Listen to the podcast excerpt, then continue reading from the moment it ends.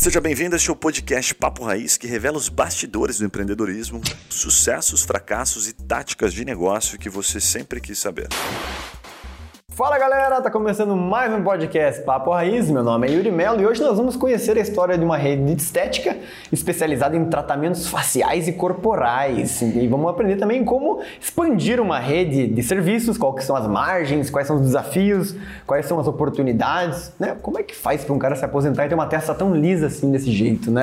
Essa é a pergunta que não quero calar, né? Estamos com Magnus Guerius. Seja bem-vindo, meu querido. Muito obrigado. Ele é fundador da rede Semblan, né? Detalhes importantes, né? Que esqueci de falar o nome, mas ele é fundador da rede Semblan e hoje vamos aprender muito com ele. E também estamos com o Juninho e com o Guilherme, que eles estão com uma dúvida aqui já faz tempo já, Magno. Nessa altura do campeonato, o cara já assim, bem judiado, né? Tem como fazer alguma coisa? Tem chance ainda ou não? Tem cara, chance eu, eu de digo voltar? que é uma junção, né? De estética e muita oração, cara.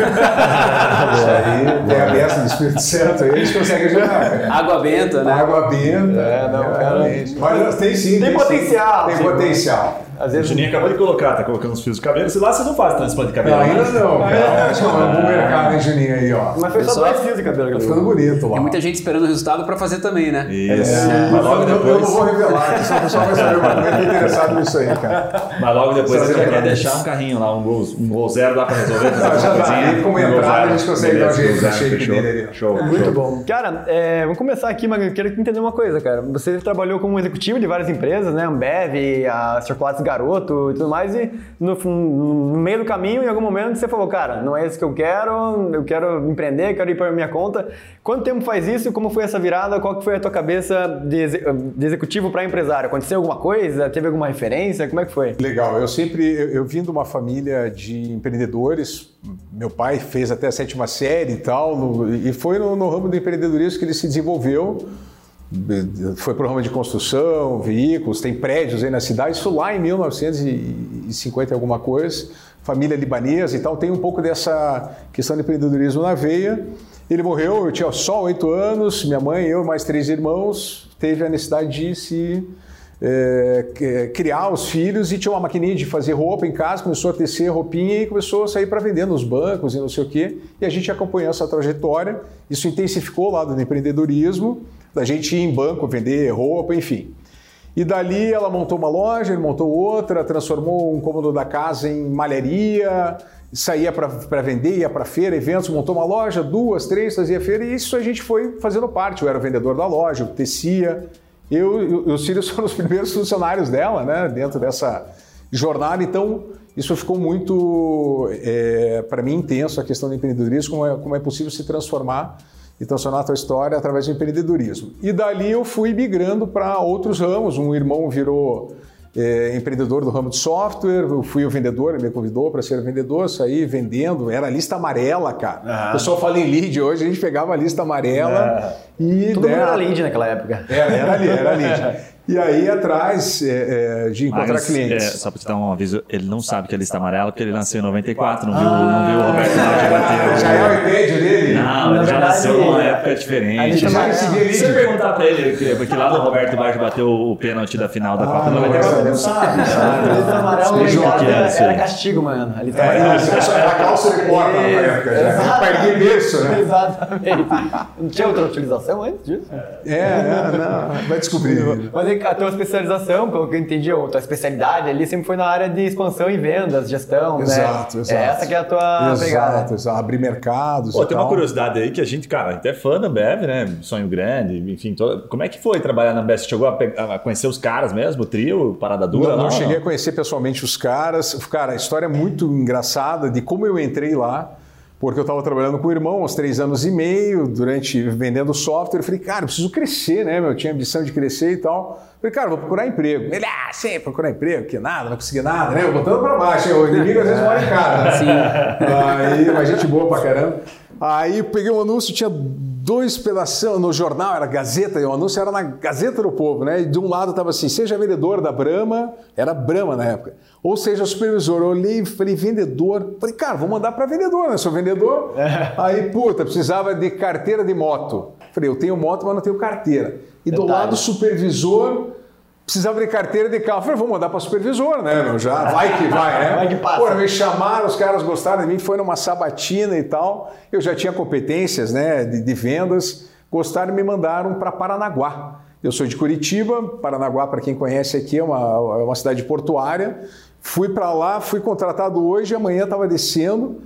É, e, e embora, então, assim, os, os aprendizados é, cara, não, não, não, se prenda ao que falam, né? Vá, siga teu instinto Boa. e seja audacioso, né? Eu, eu fui, morei lá em Paranaguá, foi uma escola, passei uma semana inteira chorando. Caralho. Quando eu cheguei lá, o, o, o, gerentão falou: se apresenta aí, supervisor. E só um monte de. Casca só águia, casca grossa sentada. Quanto tempo você tinha? Eu tinha 22, 23 anos Caraca, de idade, cara. 22, chegou com os veiacos lá. Cheguei, eu lembro que ficou tudo amarelo na frente, aquela tontura. O que, que esse moleque tem pra falar pra, pra gente aqui, né? O que que esse cara... Paranaguá, Ambev. Paranaguá, Ambev. Um tá. CDzão, centro de distribuição, e eu fui para comandar toda a região do litoral do Paraná. Caraca. Cheguei para comandar, né? Sim. E aí fui... Então foi difícil, mas saí de lá quebrando recordes, foi uma coisa incrível. Eu desconfiava que a Brahma era importada mesmo. Chegava pelo porto ali, então.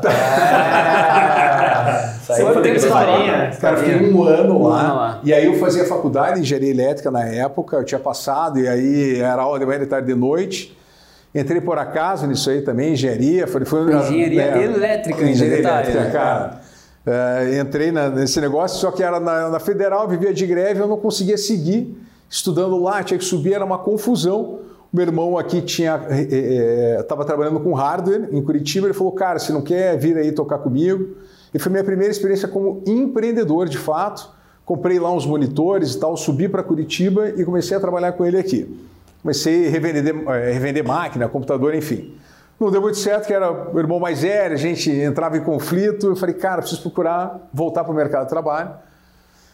E aí, nessa de mandar currículo atrás de alguma coisa, mandei 82 currículos, já era moderno, mandava pro motoboy, né, cara? Falei, preciso resolver o problema logo, porque não tava, não tava legal lá com o irmão. É. Falei, cara, vou embora. E aí que eu entrei na época Pô, mas na Chocolate do, do, da Ambev, que quais são os principais aprendizados que você teve como gestor, assim? Porque a gente já entrevistou aqui algumas pessoas que passaram pela Ambev, aquela pegada meritocracia, pô, os piores sempre são chutados, os melhores são exaltados, dos do meio sempre tá numa correria. Ainda até hoje é assim, pelo que você sabe? Cara, quais são os principais aprendizados? É, os aprendizados, eu carrego até hoje é, amigos e métodos. Então, métodos é, incríveis, lá, processos bem definidos na área comercial. É, cara, cultura de, de, de, de, vitória o tempo inteiro, ou você é primeiro ou você é o primeiro dos perdedores, né? Então, a gente, eu aprendi muito a questão da determinação, foco em resultado, meta, persistência, da gente ir para o campo buscar volume e faturamento, voltar para casa no final do dia, né, para o expediente, entregar lá os palm tops com os pedidos, e às vezes por uma dúzia de cerveja ou de refrigerante, cara, voltava para o campo para bater a meta que o pessoal não queria passar o pedido. Ah, você chegava e voltava para o campo Exatamente, o time era assim, cara, não podia chegar em casa sem a meta batida. Caraca. Então isso aí acaba é, criando uma cultura muito de que tem que fazer acontecer. Era reunião matinal, eu, eu cara, eu, tinha uma época que eu morava em Caiobá, né, ali, era, eu, eu saí de casa às 5h40 da manhã, de carro, para estar na, na, na, regional fazendo reunião 7 horas da manhã com a equipe, fazia matinal, distribuía metas, quebrava as mesas, a gente tinha grito de guerra, cara, era pancada, palanque, voava a mesa para todo lado, cara, tudo louco, cada um com a sua motinha, saia buzinando, aí pegava um e ia para campo. Então, assim, pesquisa de campo, cara, market share, chegava no ponto de venda, a gente fazia o frio BC que chama. Então era, cara, porra, zona, a gente trabalhava à noite, era entrar em padaria, era boteco, boteco o tempo inteiro. Então a gente tinha que dominar o ponto de venda, tanto na fachada, colocar banner, tal, você tem que dominar, abriu um freezer, tem que fazer a coluna, potencial de estoque, tendência de consumo, tudo aquilo ali a gente foi aprendendo. Então, cara, princípios de é, conquista de mercado, é, foco em resultado, bater meta, ser reconhecido, é, meritocracia era bem assim. E quem não batia resultado, cara, era chacota, era pancada e não durava lá Será que até 40 hoje dias. É assim, será? Hã? Até hoje eles conseguem manter, será? Creio que sim, cara. Creio que sim. Os caras foram comprando todo mundo aí. Hoje estão dominando a cena. Os caras são bem assim, a, a, é, é, cultural, isso vem lá do Brito, vem do Lehman. E é um pouco do mercado também. O mercado deles de varejo é assim, né? É muito agressivo. Esses dias os caras falando de verba... assim também? Não, os caras falando de verba de marketing é um pouco assim que os caras falam que a Ambev, tanto a Ambev quanto a Coca, eles gastam 80% do marketing no, no, ponto de venda, porque eles não têm controle sobre a venda. É meio lógico isso. Você fala assim, cara, eles não gastam, eles não podem gastar, fazer o cliente comprar pelo Instagram, arrasta pra cima É, e compra não cerveja. converte o cara, né? Eles têm que fazer o cara comprar lá na ponta. Eles Claro. falam que a verba de marketing é só pro cara lembrar Exato, comprar. Então exato. a verba vai toda aí. isso parece que que falam, a- mais, dinheiro pra fachada, vai tudo, mano. Me parece que a responsabilidade dar deles é mais de convencer o lojista a continuar vendendo do que do cliente a comprar. Ou, tipo, os dois também, eles têm que... É, os dois, mas eles gastam Porque não muito lá na adianta o ponta. cliente querer se o lojista não vender. Daí Exato, tem que ter, é. tem que São ter as os dois. ativações de trade marketing que a gente chama, né? Então tem muito trabalho de ah, ponto de venda, eh, compra de espaço, além da- do tamanho em si, né, da operação, acaba tendo uma contrapartida do ponto de venda que você vê obrigado a ter o produto lá, mas é realmente é muito agressivo, Guilherme, Cara, as uma, ações, cara. uma das coisas que mais me chama a atenção, assim, eu acho que eu ouvi um áudio de um dos três lá, acho que foi o Scupira, que falou que eles, eles vivem, naquela época, eles estavam vivendo de comprar em, é, empresas que se consideravam grandes e transformá-las em pequenas. Que, que ele quis dizer com isso? Porque quando você acha que a tua empresa ela é grande, você para de fazer conta, você para de analisar os números no detalhe. Pô, minha empresa é muito grande, não vou me preocupar com isso. E aí eles, eles com essa cultura de dominância, de, de cuidado, eles conseguiram fazer muitos negócios que não davam lucro nenhum num negócio altamente lucrativo. Então eu acho que isso, pô, eu levo pra minha vida. Assim, quando eu acho que, porra, minha empresa tá num nível que eu não me preocupo mais, opa, vamos rever porque tá errado. Né? Então eu acho que isso deve usar hoje até, até hoje nos teus negócios. Mas é loucura, né, cara? Uma empresa grande conseguir ser tão simples assim, né? São... Esse é um ponto bem, bem interessante. Bem interessante, Yuri Juninho, essa questão é, do corte de custo.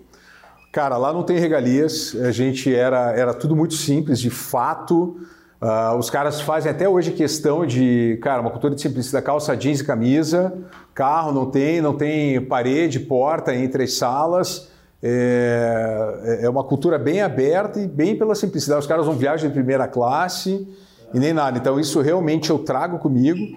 E tem o Sun Tzu, que, né, no livro lá da Arte da Guerra, ele fala, é, uma das culturas desse general era a vitória consiste no ataque invencibilidade na defesa. Então, esse- essa questão de cuidar do custo, é, de enxugar e fazer mais com menos, realmente faz toda a diferença nos negócios. Muito legal o que você falou aí. Cara, na parte de, é, você entrou como franqueado, né, da Não Mais Pelo lá atrás, e daí o que, que você percebeu assim, como franqueado, que foram os principais insights pra você falar, cara, não, eu vou fazer alguma coisa, mas eu vou fazer diferente, assim.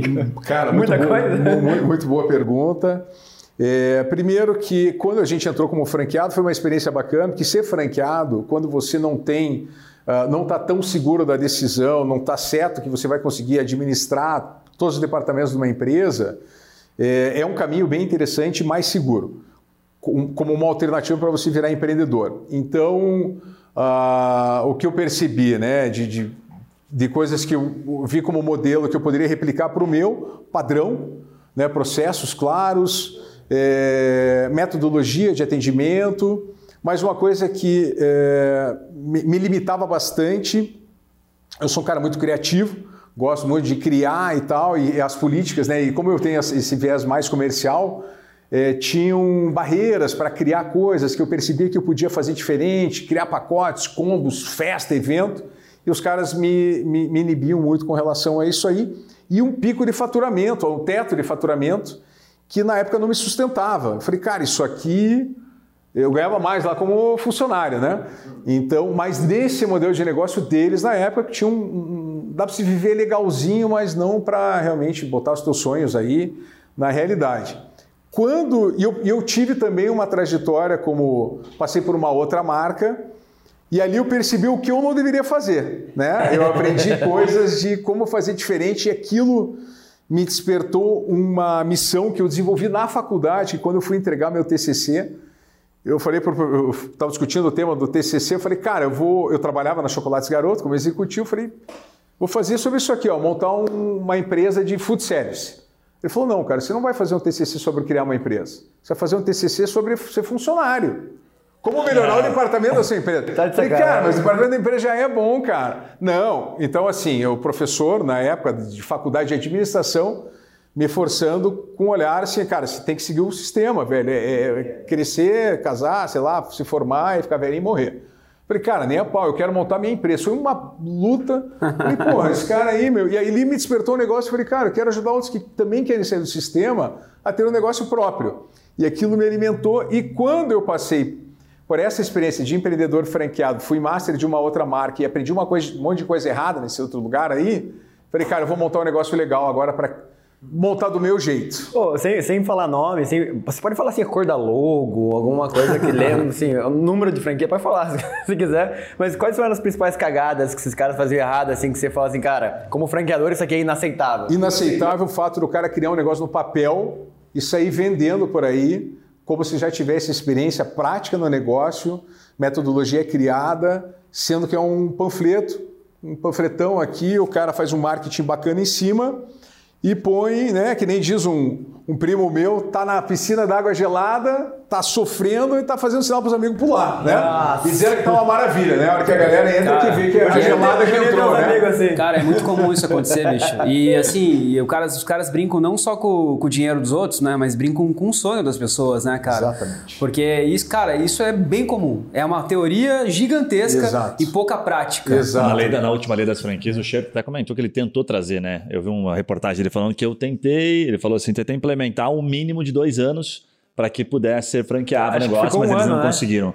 Ficou 12 meses, 12 mas não ficou aquela regra assim, né? Não ficou uma regra na lei das franquias. Não está na lei das franquias, pelo que eu lembro, não está na lei das franquias. Tem uma recomendação, né? Tem uma recomendação, ah, só. Não, não é lei. Não, não, ele não conseguiu. Ele falou que não passou. E aí sim, a pessoa teoricamente tem que pegar o COF, ir atrás, investigar para poder ver se aquele negócio funciona, né? Para quem é mais esclarecido. Então, essa foi. Uh... Eu entrei nessa, nessa gelada, como diz o outro.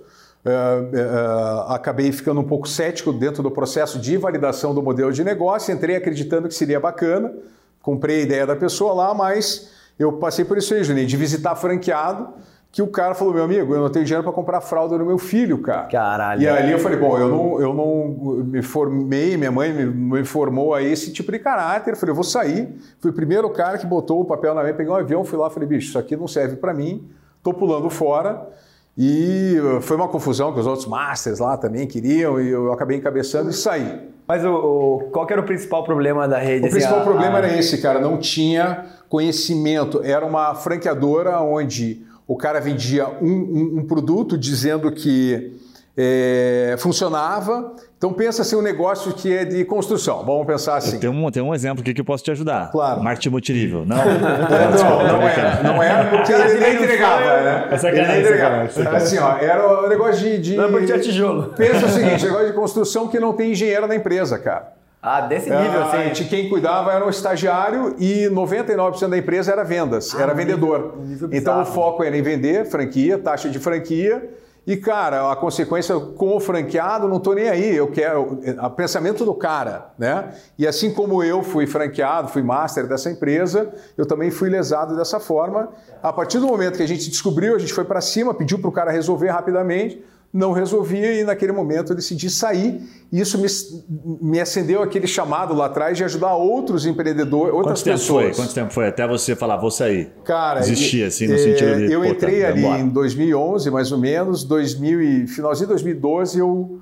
Ah, porque a gente rápido, veio, foi, rápido, foi, foi rápido, 2013, o contrato era para ser de cinco anos, e a gente, no meio do caminho, o cara muito persuasivo, calma, estamos ajustando isso, aquilo ah, e demora, tal. Demora, Sabe o que eu li, cara? Eu tava lendo a bio dele, assim, antes de começar, daí ele, ah, fui franqueada não mais pelo e tal, e depois fui franqueado de uma franquia de reparo. tipo, é. sabe, o cara não falou o nome, esse já... Pô, mas tu tá falando nos bastidores que deu, você assim, foi né? master de 52, mais 52 franquias. Quantas franquias esse camarada aí que fazia cara, essas coisas ele, tinha Cara, bateu recordes na época, era lindo de se ver no marketing, né, a divulgação toda, mas eu acredito que ele botou mais de mil 300 quê, lojas. cara? Meu e se tiver, Deus. sei lá, 50 hoje é muito, cara. Tá Puta que muita é, gente foi lesada, então. Muita gente, teve, eles tiveram muitos problemas. Caraca. Depois fiquei sabendo que ele procurou corrigir, depois de ter perdido muita gente. Já era tarde. Aí passou para um terceiro, que hoje está fazendo um trabalho bem bacana com a marca, é um conhecido meu.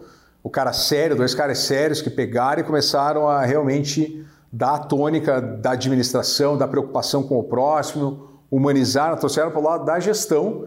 é, a fim de ajudar com o modelo de negócio e não só com interesse em vender franquia. E o cara ficou tipo, meio que pedalando, assim, imagino eu, né? Porque quando o negócio não dá certo desse tamanho, ele tem que crescer para continuar sustentando a parada ali, né? Exatamente. E, e Virou uma ficou... máquina, né? Tinha, eh, vivia da atração do negócio, Quanto que era tempo demorou, assim, para começar a cair, na, na, desde que começou a venda acelerada e começou a quebrar? Porque tem muito de repasse também, né? Tipo, puta, vou repassar a franquia para outro, vou levar, vou empurrando, vou empurrando. Exato, exato. Vai levando, vai levando, vai, ah, tô, tô colocando, aí começa a contratar gente, começa a emendar, começou a contratar, contratou um engenheiro, contratou não sei o quê, mas o negócio já estava acontecendo. E aí muita gente foi se perdendo no meio do caminho, porque tem um período inicial que é importante também para o empresário, que às vezes, como é uma micro franquia, o cara entra com caixa limitado, entra com aquela. Ah, você precisa de 30 mil. O cara entrava com 30 mil, cara. E aí, se não faz a coisa acontecer nos primeiros três meses, estanca o fluxo de caixa do cara. E como era um negócio de reparo, é muito subjetivo também. Ó, eu gostei ou não gostei. Aí, como não tinha uma mão de obra especializada, o cara lá da, da, do imóvel falava, cara, não gostei. Tinha que recontratar alguém ou contratar novamente um terceiro, e aí aquilo aí foi quebrando todo mundo. Caralho, E não, não tinha um direcionamento da empresa, ó, faça assim assado e tal. Então isso aí foi realmente foi estressante e isso me trouxe muitos aprendizados, então, né? Isso que eu nunca falar, né? fazer, né? cara. Tudo você consegue, né? Por mais que, que seja um período ruim, você consegue tirar aquilo um proveito, né? E eu acho que isso tudo que, que você falou aí, eu acho que se tornou né, um grande gestor e empresário. E aí uma área que eu acho que é muito legal, né? Que é a área da estética, né? Que, porra, né? Eu trabalho na área da saúde. O que os caras compram na minha empresa são coisas que eles têm que comprar, querendo eles ou não. Mas a estética, você lida com aquele negócio dos sonhos. Cara, quanto custa? Não sei, mas eu vou fazer esse negócio aí, né? É o sonho cara, não precisar mais o cabelo. Né? É o sonho, é o sonho né? de um cara que é empreendedor. Acho que todo empreendedor quer trabalhar com um produto que as pessoas às vezes não fazem conta para pagar aquilo, né? É, Só que você tem que ter até... uma ética, né, uma moral para fazer as coisas também bem feitas, porque a gente ouve falar bastante de cirurgião plástico que, porra, faz um monte de cagada por aí. Exato, um Né? E, e, é facinho a gente, a gente ser lembrado pelas coisas que deram errado, Sabe né? o que eu te pedi? Para você falar como o, o, modelo de negócio, assim, como é que os caras que ganham dinheiro, que fazem um trabalho bem feito nesse negócio, nesse segmento, é, como é que funciona o negócio em si. Porque a gente já entrevistou alguns caras aqui. Né, cara? É, as características. que A gente, enfim, parece até para quem está fora do mercado que o negócio dá grana com facilidade, mas a gente sabe que nunca é tão fácil assim. Então conta um pouquinho pra gente assim dos bastidores. Legal. Inclusive eu posso te vender uma franquia também. Você tem uma coisa boa aqui da Semblance. Maior consumidor, né, mano? Aqui, ó, já é, você parar um dinheiro. Posso pagar só em, em, em Botox? Pode, pode. Vamos fazer um crédito recorrente. Uh, Guilherme, é um, é um negócio, mesmo estando na estética, tem o lado é, da beleza, tem o lado do encantamento, de transformar as pessoas é, na sua melhor versão de beleza, enfim. Mas eu sempre digo para os nossos franqueados que eles são. É, é uma empresa que vende procedimentos estéticos, é uma, uma geradora de negócios mesmo na área estética. Porque tanto na estética, como o Juninho falou, e na saúde, tem um viés da, dos colaboradores, tem sempre uma tendência de, do tratar bem, de estarem preocupados com o cliente e está completamente certo. Então, mas tem os bastidores que, se não houver gestão, planejamento, estratégia, é, pressão em vendas, você pode ter ó, ó, um front lá bem bacana, com atendimento incrível, preocupado com o cliente, mas se não tiver cliente, o negócio não, não avança. Então, eu diria que para dar certo esses modelos de negócio na área da estética, e isso vale para qualquer negócio, tem que ter, primeiro, é, uma pegada comercial muito forte. Então, é, é necessário você ter é, métodos claros de gestão, porque é gestão, se lida essencialmente no negócio de, de estética com pessoas. Então, gestão e liderança. Se precisa é, processos claros de atendimento, porque você está numa área que envolve riscos, a gente trabalha com eletroterapia, aparelhos, injetáveis, que são essas toxinas botulinas, preenchedores, e se você não tiver competência, segurança, padronização, você tem um problema. É, a gente tem milhares de pessoas por mês, imagina isso, é, potencial de risco é enorme. Então tem que ter processo, tem que ter dentro desse processo todos os processos de segurança e de atendimento, e você tem que ter metas claras de vendas. É preciso ter vendas dentro disso. E é prospecção todo dia, o dia inteiro dentro da, da, dos nossos negócios. E é por isso que eu estou há 10 anos fazendo isso, enquanto muitos colegas que entraram nesse mesmo setor, muita gente olha como um paraíso de oportunidade. Pô, estética, isso aí tem demanda contínua. É verdade, para quem sabe aproveitar. Porque muitos entram com esse lado é, romântico da estética e esquecem que se não houver negócios é, todo dia, amanhã a porta fecha, cara. Não tem dinheiro, tem fluxo de caixa que sustente isso aí. Fala galera, aquela pausa rápida para te fazer uma pergunta. E se você ou a sua empresa pudesse ser mentorado por alguns desses empreendedores que passam aqui pelo Papo Raiz? Ou se os seus produtos ou serviços fossem divulgados aqui para o nosso público nichado de empreendedores de diversos portes e segmentos? Gostou da ideia? Fala com a gente pelo Instagram Papo Raiz que eu te explico melhor essa oportunidade. Voltamos ao episódio.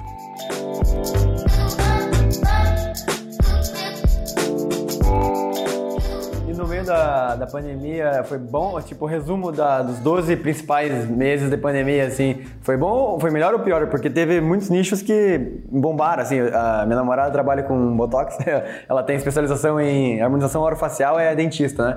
E... Não, mas aí tem uma guerra, ele vai contar pra gente como é que é essa história. Os dentista, dentista não faz, não, não faz Botox, não pode. Não? Não, eles podem, tô brincando. É, né? o Mas é que principal teve- que vai- teve uma é, uma guerra. Depois É o principal que faz é dentista, até onde eu sei. Não, não, mas é porque tem uma guerra dos bastidores que teoricamente. não, Dermatologista, dentista, Isso. biomédico, É, farmacêutico. mais não. Eles foram se enfiar e, na verdade. Mas é que teve muita Não grana indo para esse mercado de estética depois de um tempo que passou a pandemia, né? Eu queria saber, assim, do ponto de vista da clínica, é, teve aumento em faturamento ou muita baixa durante a pandemia? Ou Nós, sofre- nós sofremos, nós ficamos com as lojas fechadas, cara. Foi terrível. Em razão dos dentistas que foram se meter no segmento de vocês. Também pega um pouquinho aí, Isso, né? mas aí- Mas assim, a gente já trabalhou com dentistas, os caras são bons, né? Não vamos falar mal da classe, a gente precisa deles.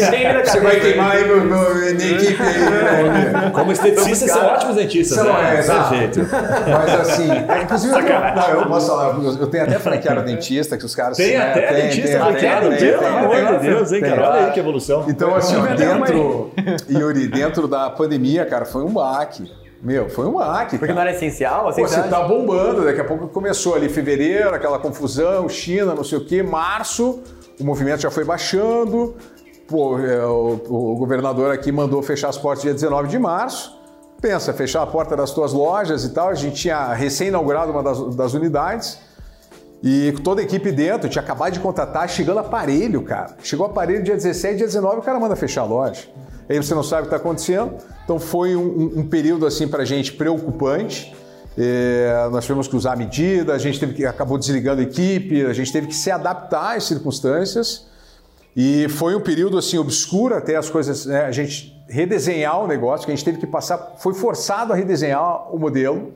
Nós tínhamos clínicas muito grandes e a gente veio enxugando a operação nesse meio tempo, por força do destino mesmo, né? Então assim, passamos, voltamos a operar e aí voltamos uma metodologia nova. Tinha clínica que a gente tinha 20 funcionários, 22 funcionários.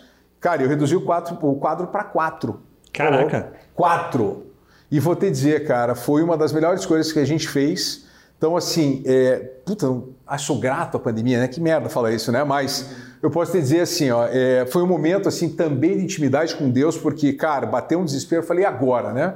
Era de se ajoelhar e pedir o tempo inteiro ali a Deus que abrisse os caminhos. E realmente ali a gente começou a, a ter direcionamentos, redesenhamos o modelo, formatamos, reformatamos o nosso modelo, ah, com o modelo enxuto de gestão, que era algo que eu voltei lá para o meu passado, aquele lance, né, back to the basic, um negócio muito grande, e, e- e faturava muito, cara, milhares de reais por mês, mas a gente também gastava muito, era muito complexo. E aí eu, eu, eu desengavetei o meu projeto de fazer uma operação enxuta. E ali, cara, a gente conseguiu enfrentar a pandemia, começamos a crescer números incríveis. Realmente os injetáveis tiveram muita força na pandemia, por conta do uso da máscara, ficava evidente ali a Isso que eu região ia dos falar, e olhos. alguém comentou É, aqui, então, inclusive, é isso que eu tô falando, gerou um é. efeito, né? Porque que as médicas mudou, começaram a se né? ver e não sei o Muito, quê e tal. muito. Foi uma correria. Abria assim, ah, voltou bandeira laranja, cara, bé, bé, bé, tocando, atendimento. No meio da pandemia, cara, a gente inaugurou uma outra clínica, uma terceira unidade, para você ver ali o desempenho. Mas isso veio do, do redesenho, da, da nova visão que a gente teve eh, para o modelo Semblan. Então, a pandemia foi positiva na revisão de processos, modelo e aumento e incremento de vendas, cara. Mas a gente pode, pode ter certeza, a gente perdeu em faturamento Se e for uma outra comparar, unidade porque a gente ficou com porta fechada. Você até cara. comentou no- nos bastidores que a loja é pequena, né? Hoje você tem um modelo que é a partir de 18 metros quadrados, se não me engano, é isso? Eu comecei com o modelo lá atrás, há oito Não é anos, mais. de 18 metros quadrados. Agora é um modelo de quantos metros, mais ou menos? 80, 110, 120 metros quadrados. Quando Mas você uma fala assim, clínica pode ser muito Eu maior, fiquei com uma né? curiosidade, mas bem de gestão, que você vai pô, com certeza saber responder. Quando a gente fala assim, ah, uma clínica muito maior, e aí você vai para uma clínica menor com menos pessoas, você sente o efeito dessa questão do, do tamanho, da relevância? Porra, uma clínica maior vai ter uma qualidade melhor? É, qual que é essa diferença em termos de preço? Porque no final das contas parece que uma gera mais valor, percepção de valor por ser maior, e aí o preço, como é que foi essa- adequação? Cara, então, é, eu costumo dizer que tem a métrica da vaidade, que é o faturamento, e a métrica da verdade, que é o lucro. Eu sempre fui um cara Muito muito voltado. hein, é, eu, sempre fui um cara muito voltado para vendas. Muito boa essa. é, pe- pela minha natureza comercial, eu sempre gostava muito de faturar muito, cara. Cifra, cifra, cifra, uau, tamanho grande, sempre fui um cara muito visual, sempre queria um negócio, ah, chamar de meu, olha que grandão, meio doido lá, né? Aí, porra, tinha loja com fachada, tinha 10 metros, 9 de altura, puta, piscava, gente saindo pelo telhado, confusão, atendimento, cabine, bate-porta, 100 pessoas por dia. O rei do Botox era então. Puta, era uma loucura, cara. Era bonito de ver, mas difícil de administrar. Então, cara, dentro dessa complexidade você acaba tendo custos altos, você tem uma pressão muito grande para colocar, encher 10 salas todo dia de atendimento, cara.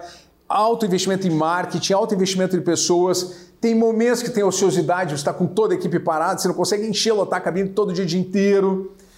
Então, quando a gente partiu para enxugar o modelo de negócio, eu tive que deixar minha vaidade de lado e passei a olhar, porque daí eu fui buscar, cara, é, aprender muito mais sobre a questão financeira. Eu fui forçado pela pandemia a olhar a linha final, o tal do bottom line, olhar o lucro, é, olhar, analisar a lucratividade do negócio. E isso me fez perceber que o que é uma métrica é, fundamental é o lucro e não o faturamento, porque você pode estar faturando um milhão e gastando dois.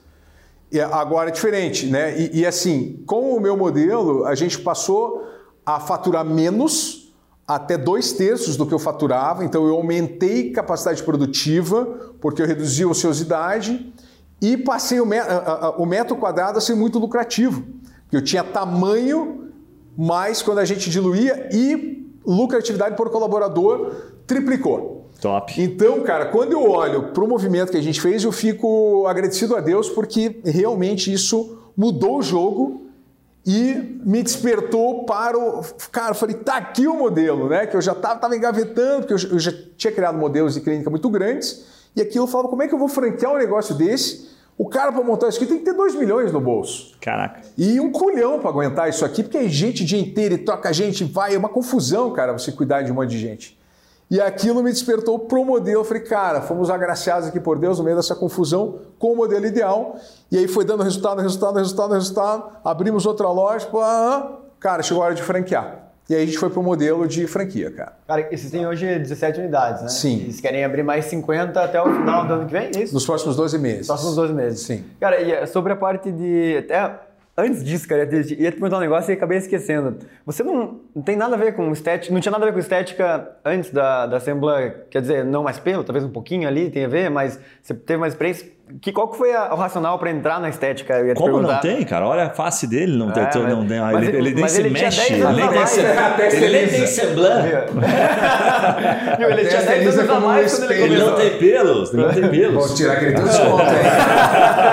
Pô, eu, eu ia te dar um voucher aqui, não vou mais, cara. Eu diria, o cara deve ser o consumidor, Não, deve eu tá- diria deve que tá o cara, muito. o, cara Tá o cara É. aprendeu tudo o que fazer e não fazer pelas experiências que ele teve e falou, cara, vou investir num negócio que ninguém faz conta, que é estética.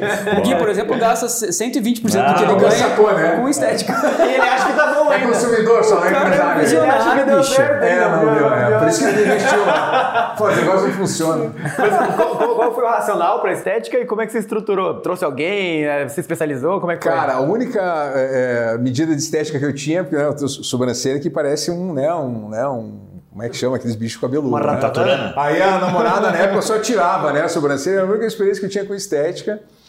E aí, cara, aconteceu de quando eu saí da empresa, A empresa rompeu o contrato comigo, isso é uma coisa que é bacana de falar também, que fica, ah, eu escolhi, eu tomei decisões e tal, incríveis na vida, eu sou foda. Cara, passei por altos e baixos, tava, trabalhava numa companhia, a companhia me desligou, eu estava por 11 anos lá, já não estava mais feliz lá dentro.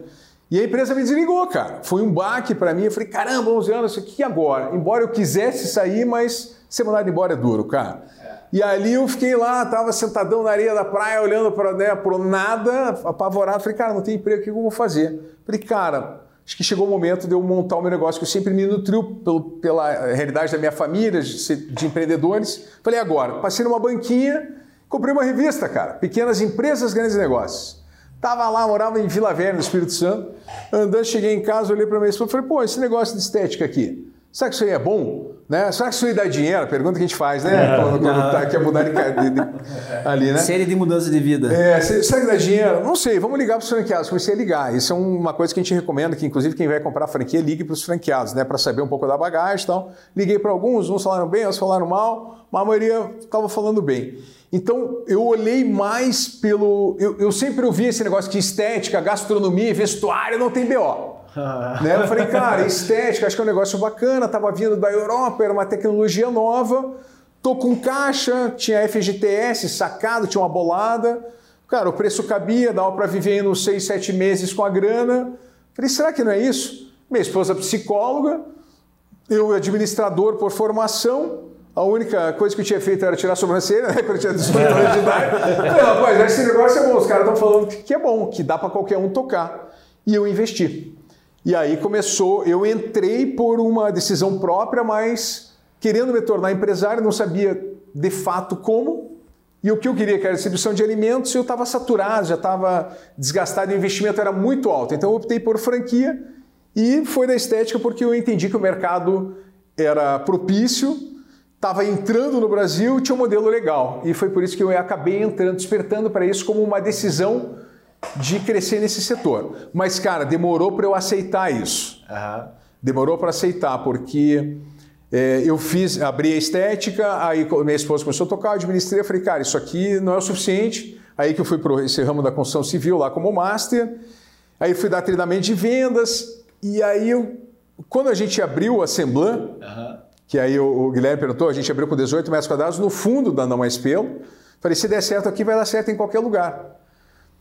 E aí, mas por que que eu, eu, eu Tá, acho que é a tua próxima pergunta aí, né, cara? Não, mas Tô é, é voando aqui na frente. Não, né? ótimo, Deixa eu fazer assim, uma pergunta até antes de é entrar na parte da franquia de expansão. Não, mas ele também, ainda tem outras perguntas antes. É, eu ia te perguntar o seguinte, cara, você é um puta vendedor, já dá para ver, se comunica super bem. Quem, como é que vende né, o serviço de vocês hoje? Quem é a pessoa que compra, assim, tá? arrasta para cima e compra com desconto? Como é que é essa questão assim do mercado? Né? Porque muita gente que acompanha aqui, no final das contas, quer vender mais, quer vender mais. Então você deve ter alguns sexzinhos aí que pode ajudar Até outras pessoas a, também. A pergunta que a gente teve na live ali foi: o que, que era, Ari? Se quiser ler ali, é, que complementa isso que o Giga pode falar. Como ele enxerga esse crescimento das clínicas de estética atualmente? O mercado está tão grande quanto parece? Cara, o mercado está muito bom. É, o mercado é, é cresceu nos últimos cinco anos 567%. Para consumo, de consumo, é, o Brasil é o terceiro maior mercado do mundo em termos de, estética, beleza, consumo, higiene e tal, entra tudo nessa conta aí. Então, pô, três, terceiro do mundo, né, cara? 220 milhões, tem um consumo muito alto nas classes C e D. Uh, embora o nosso público maior é B, mas a gente atende muita gente da C, então é um mercado incrível, está em franca expansão. Uh, tem um boom dos, dos, das franquias, né? Que entraram, estão querendo formatar. É, parece, mas, até uma, parece até uma corrida de franquias. Assim, tem né? uma corrida de franquias. Uma corrida, né? Tem uma corrida de franquias. É, mas tem, tem mercado, cara. Tem mercado para muita gente. Quem for fizer um trabalho decente, quem cuidar da, da, na ponta do franqueado, quem fizer um bom atendimento ao consumidor, quem pensar no longo prazo, vai sobreviver e vai viver bem. Top. Porque tem sim, falta cultura do consumo, isso estava muito no mercado do médico, a aplicação de toxina, preenchedores, é, muito na, na, mão das tecnologias de ponta de cirurgia plástica, é, e aí tem riscos também da cirurgia plástica, então a eletroterapia avançou muito, nacional, e procedimentos que antes eram resultados cirúrgicos invasivos começaram a ser realizados por aparelhos Então, hoje você consegue fazer, ter resultado de cirurgia sem ter o, o, o risco do pré e pós-operatório dentro de uma clínica de estética, um centro estético com um aparelho bacana. Isso também trouxe muita gente para esse ramo. Então, esse ramo cresce muito, tirando um pouco é, dessa, desse monopólio que era dos médicos de cirurgias plásticas e acessando um pouco mais um, uma camada da classe social é, menos privilegiada de cirurgia para as classes B e C, com aumento de forma de pagamento, crediário, boleto. Isso estimulou muito o consumo, cara. Criou-se o mercado, não brigou pelo mercado que já tinha. Criou-se o Isso, mercado. isso é por estado, assim, porque você consegue. é, o Brasil é muito grande, né, cara? Então, assim, hoje vocês estão basicamente mais pro sul do Brasil, é isso? Cara, então, hoje a gente tem franqueado que vai inaugurar em Manaus, é, no, no- no- é, no Amazonas. A gente tem é, franqueado que tá- inaugurou essa semana agora em Natal, no Rio Grande do Norte. É, mês que vem nós vamos inau- inaugurar Maceió, Lagoas, nós vamos inaugurar agora João Pessoa, Vitória, Espírito Santo, São Paulo. Olha aí, cara. Porque o. Esse Tem, o sul que menos tem, cara. tem até aquela brincadeira, talvez um sup que menos tenha, porque aqui tem mais gente bonita, né? Porra. Você, você mora no norte? A minha família. A minha família. A minha família de. A minha família, a minha família é de, é de Natal, né? A minha família é de Natal, né? Mas era uma de Paraná. Mas é, eu ia te indicar e também já não vou mais. Eu ia botar todo mundo da Eu família. ia falar agora, tem uns 80 mil lá. Porque eu, eu assim, eu minha tô- é muito Beleza, ele consegue identificar as Tô, diferentes, né? tô escutando aqui sobre oportunidades, né, cara? E aí eu, eu pô, no sul, né, o Brasil sempre fala que o pessoal do sul, né, é o pessoal mais bonito e tal. Então, cara, eu acho que a oportunidade Acho que é. fora dessa sala do sul, né? É, não sei essa parte do sul aí. Não, mas é, o que eu acho que o Juninho tá perguntando é assim, se muda muito o perfil de consumidor de estado para estado, né? Tipo, as classes mudam muito o perfil. Assim, a gente tem. é, a necessidade pela beleza está presente em cada um, né? Então é muito individual. Puta, o cara no sul pode se achar gordinho, aqui pode se achar. Mas todo mundo tem su- suas questões estéticas. É, eu não noto, cara, ainda é, curvas de consumo em determinada região.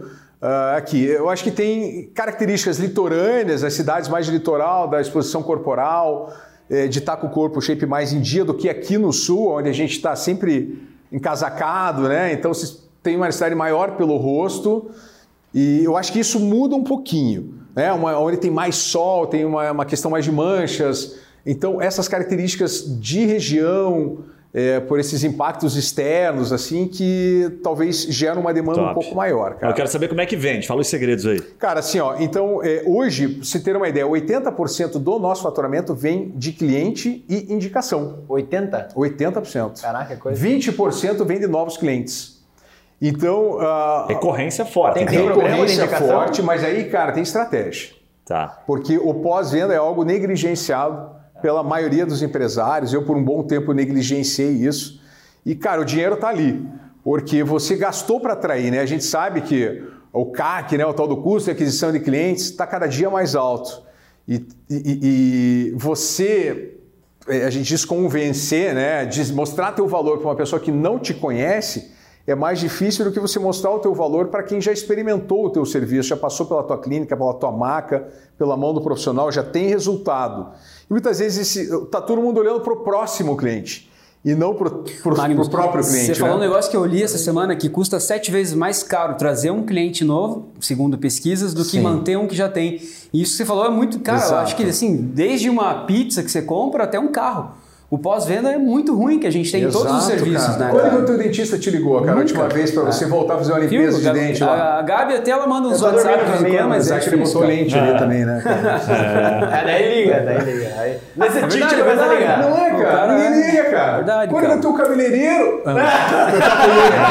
Quando ter um cabeleireiro? Ele te ligou, eu velho. próximo da lista, cara. Já foi você. se você Não, começa a não, fazer. cara, se você começa a fazer a esse exercício. Dá seis meses que ele vai ligar Ah, é, pra Você Percebe, cara, que tem muita oportunidade. Talvez o dinheiro esteja aí mesmo, cara. A gente vê a galera falando de trazer novos clientes, né? É uma Mas o LTV cara. ninguém tá Exato, preocupado, cara. E tem essa parada estética também que a pessoa faz uma vez e ela não consegue mais parar de fazer, né? Vai. Exato. É que teu tem padrão fica sair, né? diferente. Cara, eu pergunto assim, Guilherme, eh, se você um dia ficasse bonito, né? Sim, sim, obrigado. É, Hipoteticamente, quer não- dizer, não- Idade não- esperança, vamos pensar assim, né? Hipoteticamente, vamos Futuro falar. remoto. Sim. Caralho, eu não, isso tá chovendo. Guilherme, ó, é o seguinte, cara, vamos pensar, o O pessoal custo... da minha família não vai atrás dessa aí, tá? Aí é outra clínica lá. Não, tem essa eu falei, brincadeira, Vamos pensar que se o Yuri ficasse bonito um dia, Não, cara, vai dar, não vai ia querer mais trocar de lugar. Com certeza. O custo, de, eh, o custo da troca, cara, tanto de dentista, contador, eh, escola. Então, a, a- a- a- melhor forma de você fidelizar, que todo mundo fica, ah, qual que é a fórmula mágica da fidelização? Cara, trate o cliente como ele gostaria de ser tratado. Né? A pessoa, ah, trata o cliente como você gostaria de ser tratado. Quem disse que o meu padrão de atendimento é como o cliente quer ser atendido? Tem que individualizar. Então, se para ele está legal, ele não vai procurar o outro. O que acontece, cara, é a negligência, é a falta de atenção. Tem aí, todo mundo fala de estudos, né? A gente sabe quem faz esses estudos, a gente só lê, né? Segundo pesquisas e tal. Mas, cara, é 80% de, do cliente que vai embora é por falta de atenção. Ô, Marco, mas dá uma dica matadora que não comprometa né, o segredo do negócio. Que a gente fala, fala, Pra fala, mas reter. na teoria. É, não, assim, na- do teu negócio, fala assim, cara, dica, sei lá, depois que ela faz o procedimento, em, sei lá, em uma semana. Cara, tem uma regrinha muito uma básica, mensagem qualquer. 222, cara. Ah. Cliente saiu dali, liga dois dias depois, duas semanas depois, dois meses depois. Fechou, puta regra, animal. Entendeu? Dois, dois, dois. Ali você Animal. vai entendendo o teu cliente e vai, cara, se mantendo presente. Aí tem, cara, tecnologia para isso, tem e-mail marketing, que você a gente chama de nutrição desse cliente, a jornada do cliente. Você vai fazendo e às vezes, cara, uma Massa. coisa tão ridícula que ninguém faz e sim, não é ridículo, é simples. Pega uma lista dos aniversariantes, põe anota o telefone, o nome e e-mail do cliente, o WhatsApp e o aniversário. Quantos clientes que estão na tua empresa hoje fazendo aniversário que não receberam uma ligação para dizer, ó, cara, parabéns, velho, hoje eu estou te dando aqui um serviço bacana aqui na clínica. Vem, cara, dá um pulo, cara. Vamos deixar. ó, semana que vem é teu aniversário, pula aqui, Você tá cara. ficando mais velho, né, cara? Sei como é que é. Esse pé de galinha que você tem na tua cara aí, que agora tá E- pior. e- cara, e Cheio de acontece, assim, acontece, ó, acontece. Imagina, acontece cabelo, de, de você cara, lembrar, sentir bem pro aniversário. Você e tal. sente bem, porque hoje em dia ninguém. Primeiro, assim, ó, uma outra dica básica, cara, liga pro cliente. Ninguém Perfeito. mais liga, cara. As pessoas não ligam. Tua mãe não te liga no teu aniversário, teu pai, cara, teu tio, sei lá quem é. É só WhatsApp, grupo do WhatsApp. áudio. Ô, parabéns, E hein? os caras replicam Verdade. o- a mensagem do WhatsApp. O telefone ainda, não encaminha. toca, velho. Ninguém liga pra mais ninguém, Não, mas cara. às vezes, às vezes a pessoa tá te ligando e fala: o que, que esse cara tá me ligando, mano? Manda WhatsApp, né, velho. Mas a galera da Vivo me Assim, liga ó. direto ali, manda Serasa, liga direto. Nossa, razão aqui, ó, já bloqueado ali, Só ficar devendo, você vai ver se não te ligam. Tá do vermelho, sendo Você dá fumaça pra fora, já. cara, ligam pra caralho. Cara, eu achei Serasa. muito legal. Até anotei o aquilo que você falou aqui, que eu acho que vale até voltar nesse insight aqui. Nunca trate seu cliente como você gostaria de ser tratado. Trate seu cliente como ele gostaria de ser tratado. Porra, olha que animal pro cara do varejo ou para qualquer tipo de negócio, né? Porque as pessoas, ah, não, você tem que fazer. Porque muita gente deixa de vender produtos que ela não compraria. Que ela fala assim, não, porra, eu acho muito caro. Cara, você acha caro, mas o cliente não.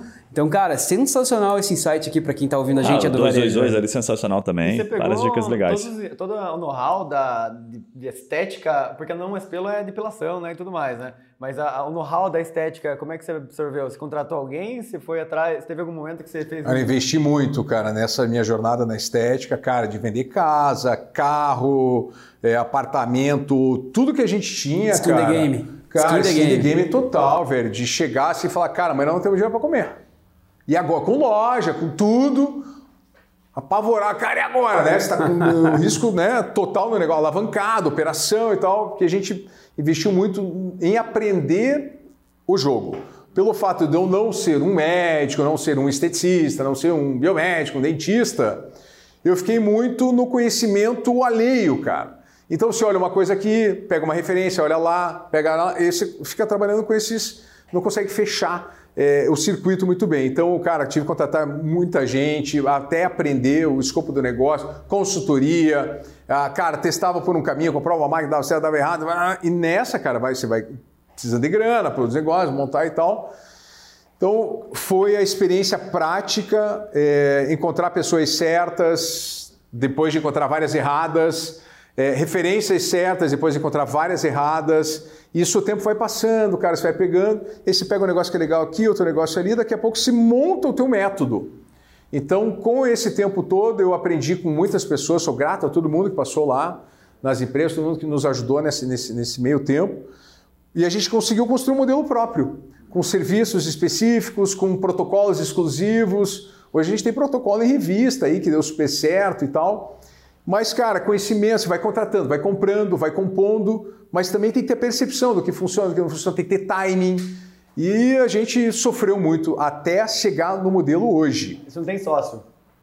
Hoje, na- consegue? nas clínicas, não. Ah, é, você é o único sócio, criou Isso. tudo, foi batendo cabeça e Exato, dentro do- da, da construção, e minha esposa, cara, a gente começou na raça, é, aquele negócio de contrato social, vamos montar aqui, e a gente foi montando a operação é, própria com eu e a minha esposa, cara. E aí, nesse, desculpa, nesse meio tempo, assim, né? Você que é empreendedor nato, assim, não chegou outras oportunidades para você? Porra, vamos trabalhar aqui na área de concessionária de veículos. Cara, Ou muitas. Vamos... E aí, como é, que você, como é que você conseguiu dizer não para tudo isso e focar no teu negócio, bicho?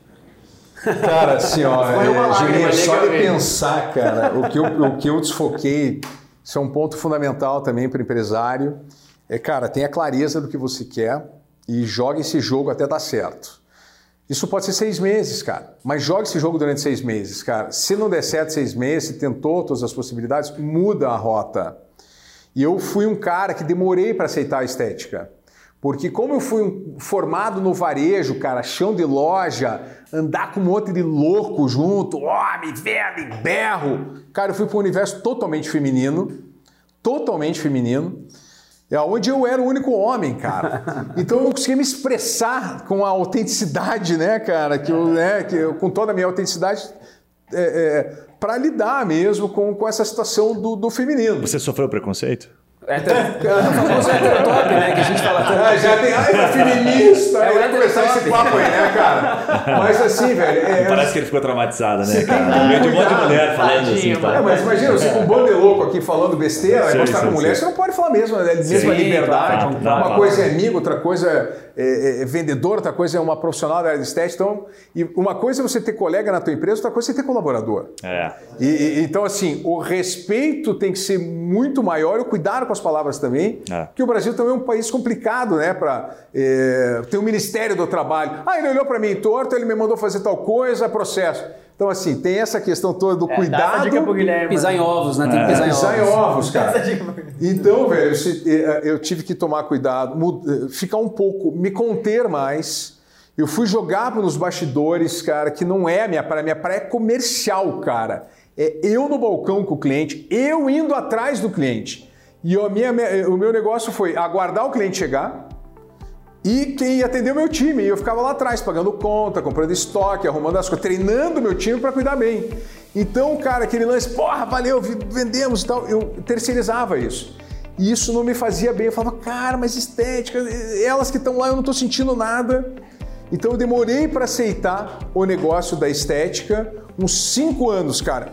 Não, uns Caraca. três anos. Não, cinco anos, porque eu, eu comprei a Nova pelo 2011 e eu fui entrar de cabeça ali na Assemblan, inaugurei em 2014 e fui entrar de cabeça em 2017. Até 2017, cara, eu ficava, cara, ó, tem um negócio aqui, Marcos, vamos lá, vamos lá. Deixa a Assemblan aqui, vai tocando aí, Aline, vamos lá, eu tô aqui do lado. E fui, cara, tentando novas coisas. E aí eu comecei a perceber que o plano B, o plano C não davam certo, porque eu estava com metade da cabeça voltado para o plano A, que era a Assemblan na época, e desviando o foco daquilo ali para buscar sempre um lugar ao sol, que era ter um resultado financeiro. Quando eu caí em si de que, cara, a minha galinha de ovos de ouro estava ali debaixo do meu nariz e que se eu me dedicasse, aceitasse aquilo como plano A, único e exclusivo, e me dedicasse 100%, aquilo ali ia fazer é, a, composição do que o B, o C, o D, o E Estava trazer financeiro, cara. Muito bom. Quando, porque chegou num momento assim, ou vai ou racha, velho. Foi o vai ou racha. Eu tava com a minha esposa, numa, nós paramos, falamos, vamos parar aqui para ter um papo, tomar uma cerveja, um café, sei lá o vamos. Discutir a nossa vida aqui. Tinha uma proposta na mesa de uma funcionária minha, ela falou, eu compro o negócio. E o cara falou, vou te dar uma Mercedes, vou te dar isso, vou te dar mais tanto em dinheiro, carro. O cara ia pagar quase o que eu queria. E, eu, e eu fui vender o meu negócio Na também para outros empresários aqui de Curitiba, cara. Botei o meu negócio à venda. Falei, cara, não aguento mais isso aqui. Tô sofrendo, tá difícil. Se treco não dá dinheiro, é uma confusão, é só BO, mas sempre olhando pro B, pro C, pro D e de vez em quando aqui. E aquilo tomava meu tempo, eu não aceitava, ah, eu sou da estética, né? quero ser de vendas, né? Aquela coisa. Aí eu conversando com ela, colhendo uma funcionária que já estava empregando o método que eu achava que era certo. Ela falou, cara, isso aqui dá funciona mais. Tem certeza? Roda mais uma semana. Cheguei para minha esposa e falei, não tem mais plano B, não tem mais plano C. Ela, "Ai, vamos embora, vamos aí, você não tem mais plano. A gente entrou na empresa e aí o negócio, a gente bot- comecei a botar todos os meus métodos de vendas e comercial, tudo aquilo que eu acreditava que eu fazia nas, nas empresas é, dos outros, dava consultoria, mas não na minha, cara. Na minha eu deixava por conta da equipe, mas eu não aceitava. Quando eu aceitei, falei, daqui que vai virar o meu jogo, a virada de chave foi ali, quando eu decidi não ter mais plano B e C e aceitar e jogar. Dali, ó, fez assim, cara. Animal, hein, bicho? Fez assim, ó, eu, eu, 2017 eu isso. dobrei o faturamento de um mês pro outro e tripliquei o faturamento em questão de quatro meses, cara. Caralho. Eu falei, é aqui, botei minha cadeirinha lá dentro, falei, se dane se alguém falar alguma Você mudou coisa. até no, no Instagram, você colocou é, empresário da estética, daí você mudou tudo. cara. Exato. Foi ali, cara. Eu falei, ó, chega, pode falar o que quiser, eu tô aqui dentro, tá aqui meu QG. Já abri a parede, já comecei a botar mapa, gestão à vista, porrada. Fiz um QG, ele falei, é aqui, cara. E aí o negócio, bum, bum, bum, bum, bum, bum. Cara, sensacional, Top, hein, bicho? bem legal. Puta Cara, que depoimento, e mano. Na, na clínica hoje, tipo assim, o que, que é mais interessante de você vender, assim, tipo, produtos que são mais lucrativos, que a galera às vezes não sabe? Tem algum produto dentro da clínica que é tipo boi de piranha, assim, que é- é- você tem margem baixa, mas consegue atrair o cliente, tipo, Botox é bom pra caralho, como dizem, Posso como te é que é? responder isso aí sem se virar franqueado, cara. Você também. Mas já, mas já tem três Cara, já tem três cara. franqueados aqui, mas tem que ter um contrato assinado, né? Ah, não, mas que E o Pix, o. Pix. Cara, assim, ó, é, vai muito também do modelo de negócio. Cada negócio tem um- um- uma isca, né, Dá pra fazer assim. analogia pelos dentistas. Sabe aquela, aquela pegadinha do dentista que ele fala assim: não, vem que vou te dar uma limpeza. Isso, eu gastei quatro mil na última limpezinha. Aí você chega lá na limpeza de graça, vou tirar o tártaro aqui, aquele bagulho que eles tiram do dente. Daí daqui a pouco você fala: rapaz, tua boca tá feia, hein? Cara, Vai isso- gastar uns mil Você sempre teve esse dente assim? Exato, exato. Então, assim, dentro da, dentro da, da estética, eh, existem aparelhos que você tem, tem um custo para ter o aparelho. Né? Só que se dilui no médio e longo prazo, mas tem um custo alto de introdução. No, no médio e longo prazo, esses aparelhos você pagam e você não precisa de insumos, que a gente fala, né? Eh, creme, essas, não precisa, é aparelho. né? Então, radiofrequência, essas coisas, tal, tem uma margem legal. Quando você vai para injetáveis, por exemplo, tem um mercado bacana, mas tem um custo alto. Então você, ah, quero fazer um botox, o pessoal fala botox, é toxina botulínica. Cara, é um vidrinho desse tamanho aqui que custa 500 conto, cara. Entendeu? Então ele tem um custo elevado, tem um, um- um faturamento legal, mas lembra do lucro, né? O lucro é pequenininho. E você tem riscos associados a esse tipo de procedimento. Então, é, existem categorias que são mais lucrativas do que outras, porque ora tem mais é, demanda e menos insumos, ou porque tem um valor agregado maior e um insumo é, controlado. Então vai depender. Agora, tem uma busca muito grande pela toxina, tem uma busca muito grande pela redução de medidas, por emagrecimento, tem- a- o mercado de harmonização está em alta. Então, agora, a gestão do cara é que vai determinar se aquele tipo de procedimento no ambiente dele é lucrativo. Porque uma coisa é você vender toxina botulínica a 699, que tem um bando de louco que faz aí, e outra coisa é você vender a 1.590, cara. Sim. Entendeu? É, aí que tá o lucro, né? Aí o cara que fala que vende Botox fala que não dá lucro. Mas, cara, quantos que ele tem que vender? Eu tenho que vender um, cara. Ele tem que vender 12. Quanto, quanto custa para colocar duas pessoas lá dentro? Então, às vezes, é melhor você vender um negócio com valor agregado. Aí entra aquilo que você falou, o conceito de layout, o conceito de ambiente, de experiência, e mostrar o teu valor antes de ele falar o teu preço. E a galera bate muito no querendo mostrar preço. Preço por preço, cara. Se eu não conheço o teu valor, vou pelo mais baixo. É que parece que Botox é tudo igual, né? Exato. Ainda tá se criando Essa um pouco cultura essa cultura, né? É, mas Botox é uma marca, né? Como ele tava É, falando. não, a toxina gente sabe um pouquinho que as várias- nossas mulheres estão de alguma forma relacionadas, mas ela- elas mesmas falam, ah, tem um que dura dois meses, tem um que dura oito, mas o mercado ainda não sabe, né? O mercado ainda é um pouco carente nisso, né? Exato, exato. E o Legal. cara aplica a mesma toxina que ele fala que vendeu para você, que dura dois, porque às vezes dura dois porque era para colocar 50 partes do negócio, coloca 30, Colocou. 20. Ah, né? é. Às vezes tem uma marca, o cara O voltar mais diferente, tem uma né? marca que não tem fixação, uma ma- assim como o produto, tem o produto de baixa qualidade e alta qualidade, É. cara. Mas o cara que tem uma, uma testa tipo outdoor assim, daí é já... Ah, não, cara, aí já não, aí, aí, aí tem que ser um produto bom, cara. Ah, não, mas agora o cara diminuiu o tamanho Agora, agora tá habitado. Os caras, os caras falam, mas eles, o que Mas depois chegarem... quero o telefone também, É, aqui o porque tamanho aqui, faltava- também é grande o faltava- negócio. Foi extra, 42 foi polegadas. Mas sabe qual foi a conta que ele fez? A gente fez com ele a conta, porque a testa dele era muito maior, que faltava cabelo, então ele gastava mais no Botox. Ele falou, se eu diminuir um pouco, botar mais cabelo, eu diminuo os Botox. Cara, isso é três Não, anos no prazo... Pa- Pagou em oito meses. Olha, ele matou duas linhas aqui. Ele matou duas linhas. tem- Tem visão, né, cara? Pagou em meses. É uma conta, Se né? soubesse que tem de gente esperando o resultado pra fazer igual, cara. Ah, eu sou um cara, vai é- mandar a foto aí, velho. Não é fácil ter, ser referência aí. Marcos. Fala a verdade, é fácil. Ô, não, cara, é árvore frutífera toma pedrada. É né? verdade, cara. Mas o, o que, que mais dá certo na hora de vender franquia na tua análise, assim? É o- Como é que o, o que, que o cara vê na, na Semblan para comprar ela? Por dois aspectos, queria que você explicasse. Comparado a, a outros concorrentes, né? Tipo, tem uma porrada, né? De concorrentes, até local e, e nacional. Por que, que ele compra a Semblan? E como é que tá, ah, qual que é a estratégia para trazer esse cara de fato, assim, para comprar franquia? Ele já tá procurando? Ele chega até vocês? Você tem uma estratégia? Como é que funciona? Cara, a gente tem. A Ele quer saber todos os seus assim, ó, segredos, hein? Você viu, né, é, cara? tudo. É, É que eu tô precisando também. Cara, né? então, cara, assim, é, a primeira franquia a gente vendeu para um cara que me conhecia, porque eu tenho um canalzinho no YouTube lá que eu compartilho vídeos, tal, ensinando outros empresários da estética. Primeira franquia foi para esse cara que o cara já me seguia, cara, fazia uns quatro anos. A segunda também.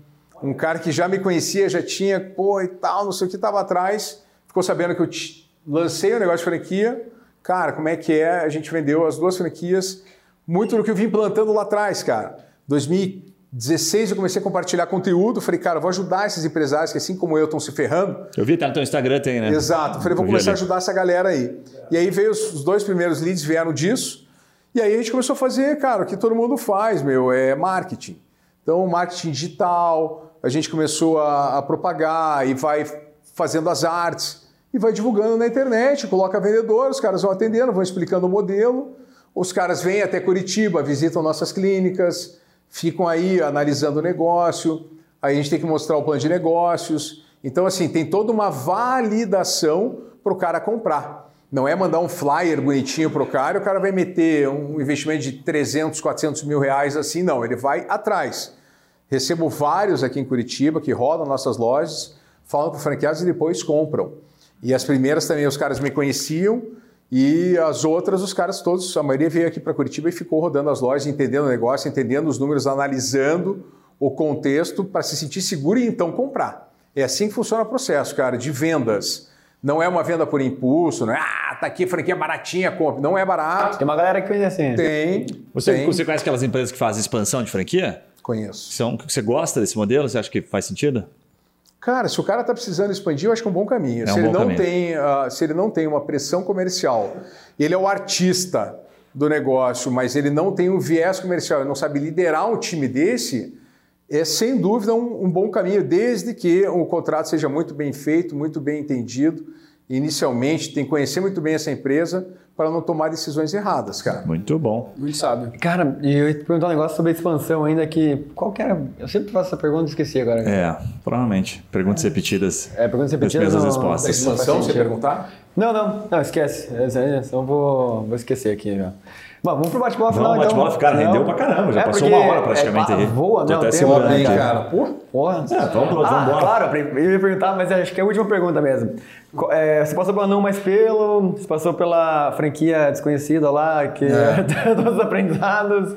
Pula, É, e hoje você tem, pô, 14, aí, 17 unidades total, Sim. abrindo 50.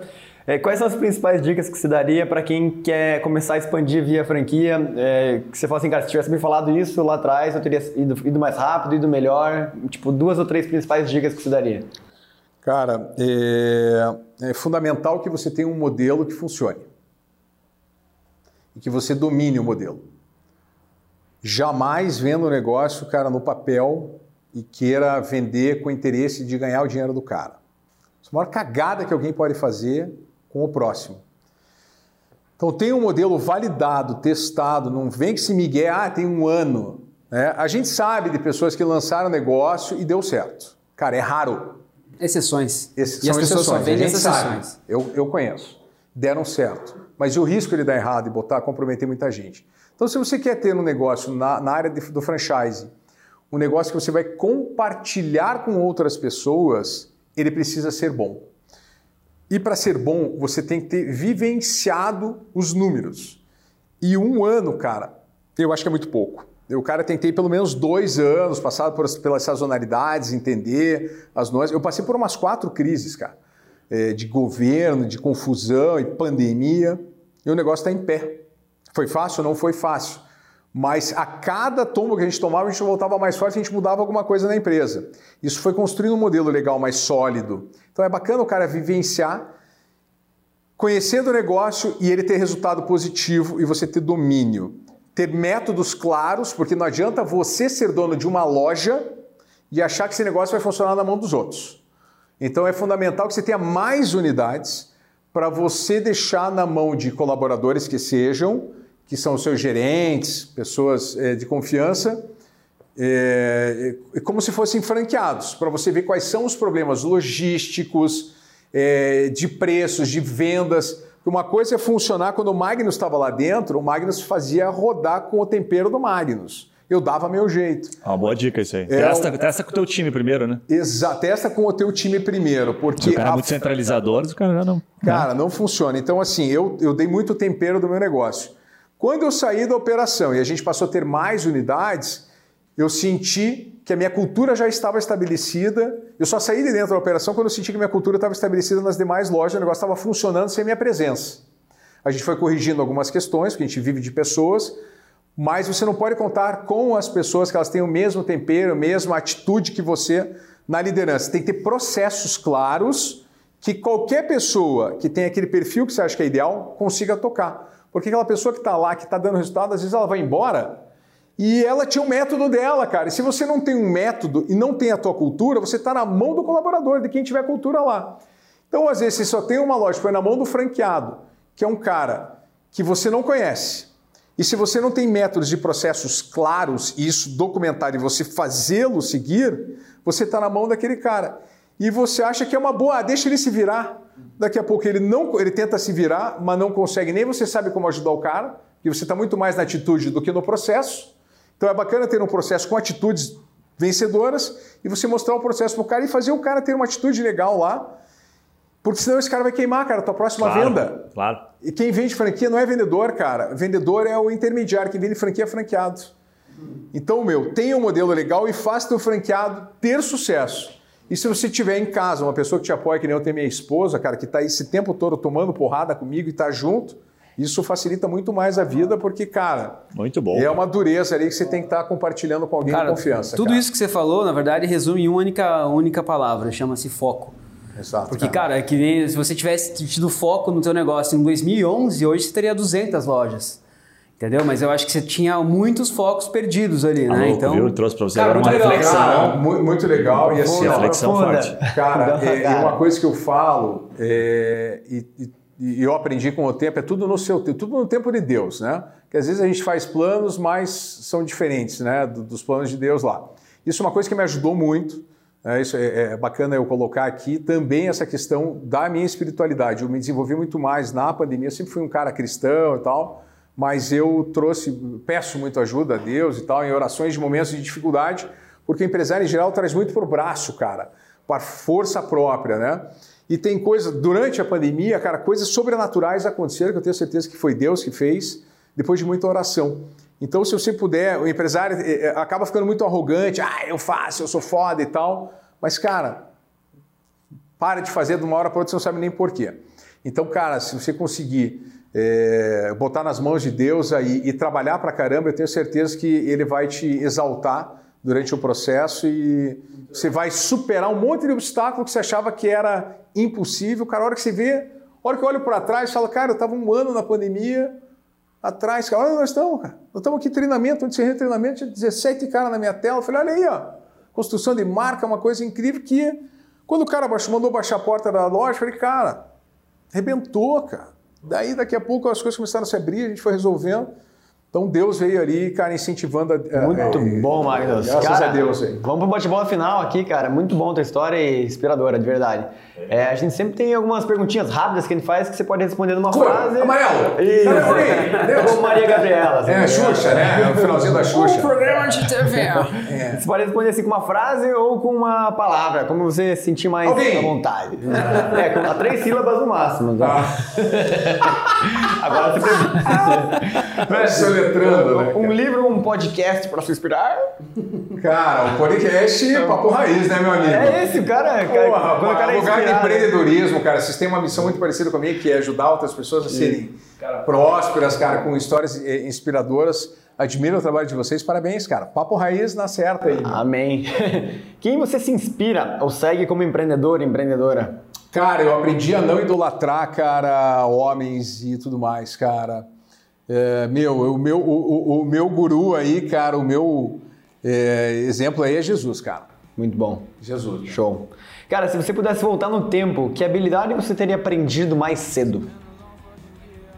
Voltou, pô, jogar bola, né? Que aí, cara. Puta, cara, salário de 370 milhões de euros cara. Bola, bola. Boa. Jogar bola. Sinceridade, isso aí, muito bom. Cara, se houvesse um motivo para as pessoas não gostarem de você, qual seria? Motivo? É uma característica. Cara, eu sou muito acelerado. Boa. Sou muito Eu acelerado. Põe- cara, Põe pressão. Eu ia dizer que é porque minha eu testa não mexe. É, é, talvez ele se veja o reflexo deles na minha testa, Não tem cara. expressão nenhuma. Testa é espelho, né, cara? O cara não gosta. E última pergunta, Magnus. Cara, se você pudesse colocar um outdoor para o mundo inteiro ver, sem propaganda, tá? É, com uma frase, com um conceito, com um aprendizado, tem algo que vem à mente que você acha que todo mundo deveria saber? Cara, se entregue a Deus, cara. Muito bom, muito bom. Cara, obrigado. Parabéns Isso aí, pela tamo história. juntos. Porra, Muito animal, obrigado vocês aí. Deixa Fantástico, cara. teus contatos, é, o Legal. da Assembleia também e uma ele. mensagem final, por gentileza. Cara, é, então, pra você que tá pensando em montar Ah, é. uma Ó, ele franquia. lembrou aqui pra você deixar o, o código de desconto Papo Raiz, que os caras vão Cara, lá. vocês podem ligar Já, agora já quem tem, tá dois aqui, ó. clientes, tem dois Ó, clientes já garantidos. 30 26 63 36 já vai cair aqui na nossa central aqui do Alto da 15, a galera já distribui, tem, temos Aqui a unidades gente no... tá sempre no futuro, tá? Daqui uma semana você tá falando. no Não, pronto, podcast. já, já. E quem tá ouvindo aqui, ó, 50% off ah, em procedimentos estéticos faciais e corporais. 50%? 50% off. Caralho! Ah, nos injetáveis, 30%. Mas para Muito todo mundo que tá ouvindo aqui, depilação Olha a laser, Ó, que legal. ah, com uma tecnologia incrível. A gente tem um método eh, definitivo de depilação, redução de medidas, flacidez, rosto, injetáveis, no melhor lugar, 50% off. Se você quer virar franqueado e ter sucesso, é www.franquiasemblan.com.br. Entra lá que você vai fazer o melhor negócio da tua vida. Se você quer entrar pro ramo da estética, vem com a gente que bom, você não. vai... E aí, Parabéns. Você vai dar certo. Tá Você consegue tempo. falar alguma coisa agora Consigo, depois consigo. desse episódio? Consigo. Não, eu tô bem contente de fazer tempo que ele tava procurando o procedimento pra tirar os pelos do ânus. Eu, eu não queria Ele falar não, isso. cara, essa é uma região que a gente atende muito lá, cara. Tem muito, mano. Tem a posição que tira- é legal também, ele cara. Você pode fazer assim, segurando cara. ou assim, Não, ó. porque esses dias a gente tava é conversando que e é falou. Se põe esse franguinho, né, que o pessoal fala, Ah, que daí fica franguinho. bem ali o, né, na, na Que reta. delícia, velho, que Ou delícia. de- Como você vai fazer Não, É, porque levantando, assim, assim, vai, deve dispara. Que Você é vai legal. fazer franguinho ou vai fazer Não, igual? é legal porque assim, ele tira com a gilete e depois fica coçando. Ah, corta, né? Mas Mas ele usa grosso, espelhinho também pra sim, Mas mim, ele né? gosta pra sim, mim, então tá tudo é certo. Ah, então é tranquilo, você passa a pomadinha. Não, brincadeira pra cara, prazerzaço com essa história. Guilherme, valeu. Meu muita energia, né? Eu, ia falar pro, Energiza pro pra caralho, cara que tá ouvindo massa. a gente, né, no compartilhar, Animal. mas com certeza chega nessa altura do campeonato que ele já compartilhou esse podcast com a galera. muito bom. Então, cara, sensacional, parabéns é aí muito pela, legal, né? é, pela Energiza confiança que você então. fala, pela credibilidade que você passa. O sucesso não é à toa, velho. Parabéns. Obrigado, Pra obrigado, você que tá obrigado. ouvindo aí, né, galera? Siga a gente no Spotify, Deezer, onde você estiver escutando aí, porque são dois episódios por semana no melhor estilo Papo Raiz. Valeu. Valeu! Valeu.